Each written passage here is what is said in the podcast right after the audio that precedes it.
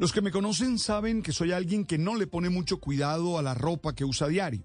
Realmente tengo dificultades serias para poder combinar los colores. Y además me gusta la ropa con tonos que comuniquen vida, como si con ella quisiera presentar la intensidad del Caribe en el que nací. Pero tal vez por mi formación he estado muy atento a cumplir las condiciones de vestimenta que los lugares y las dinámicas humanas exigen para ciertos espacios.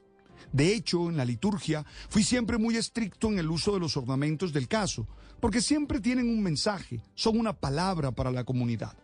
Creo que una manera de respetar a los demás, mm, respetar las funciones, los roles que tenemos, es cumplir con los requisitos que se han establecido.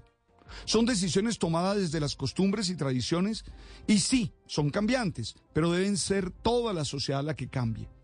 Digo esto pensando en dos casos que por estos días han estado en la palestra pública, el de la jueza Viviana Polanía y el regaño que ayer le hacía el presidente del Senado, Roy Barreras, a una persona que no cumplía con las normas exigidas en el recinto del Congreso.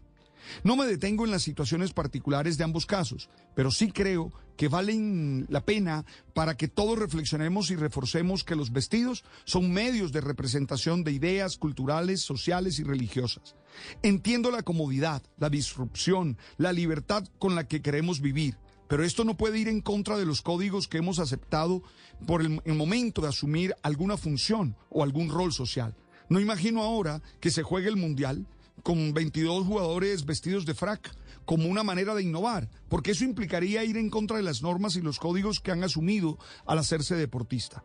No se trata de despreciar a nadie ni de valorarlo por su manera de vestir, sino más bien de generar unas acciones que permitan consensos en medio de las diferencias. Es un acto de coherencia cumplir con requisitos que hemos aceptado desde el principio.